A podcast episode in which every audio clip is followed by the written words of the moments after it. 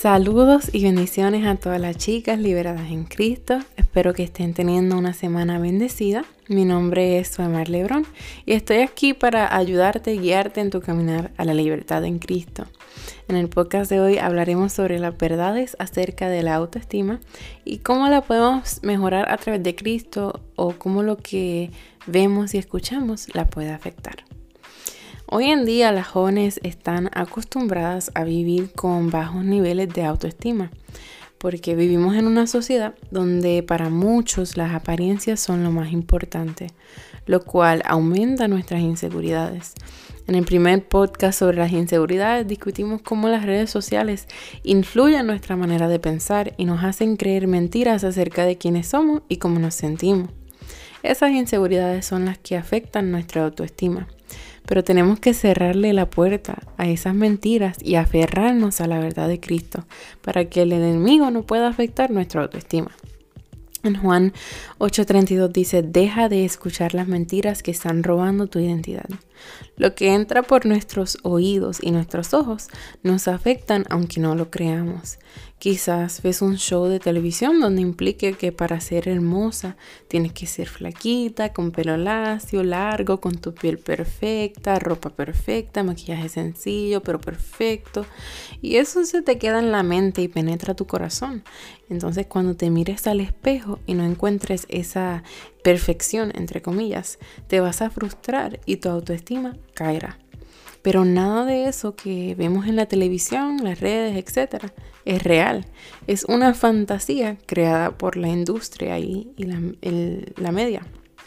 Las fotos usualmente tienen Photoshop o las personas que vemos tienen pestañas postizas, maquillajes, texiones, cirugías, etc.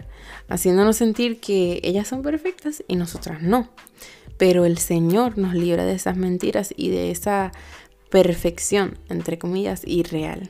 En Cantares 4.7 dice, Toda tú eres bella, amada mía, no hay en ti defecto alguno. Es importante que no nutras tu corazón con veneno disfrazado de dulce. Eso suena tan poético, me encantó.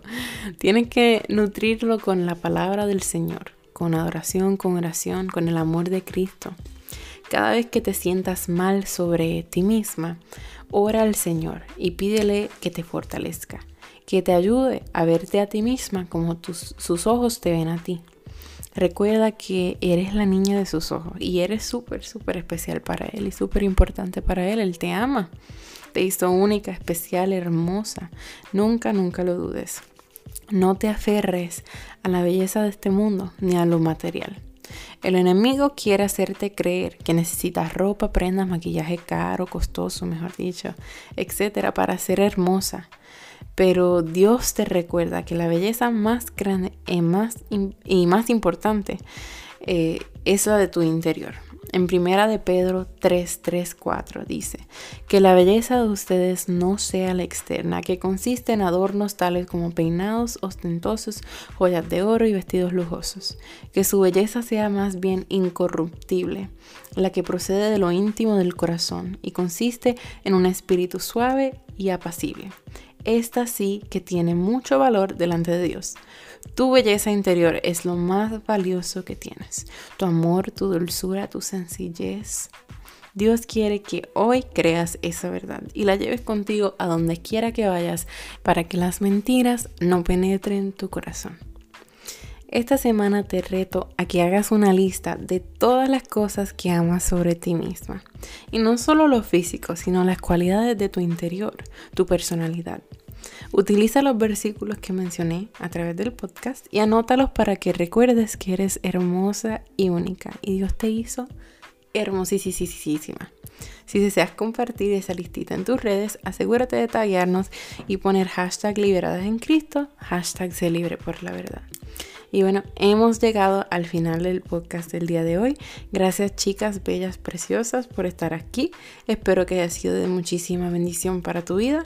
Las veo el próximo miércoles donde hablaremos un poquito más sobre este tema de la autoestima. Y recuerda que somos liberadas en Cristo. Dios te bendiga.